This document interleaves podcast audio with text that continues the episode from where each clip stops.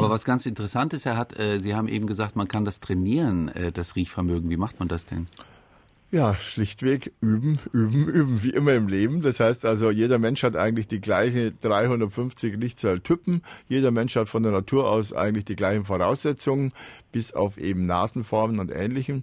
Äh, also von daher kann man, wenn man früh genug anfängt, möglichst eben in ganz jungen Jahren, wo man eben noch viel lernen kann, kann man eben Düfte trainieren, üben, lernen, denn sie müssen ja diese komplizierten Muster, die entstehen, wenn sie eine Mischung aus 100 verschiedenen Duftstoffen wie in einem Parfum drin oder in einem Kaffeeduft, die da enthalten sind, die müssen sie ja wiedererkennen. Das heißt also riechen und erkennen und ähm, das hat etwas mit Üben, Üben zu tun und deswegen kann man das auch durch Training verbessern. Ein Parfümeur macht das natürlich jeden Tag.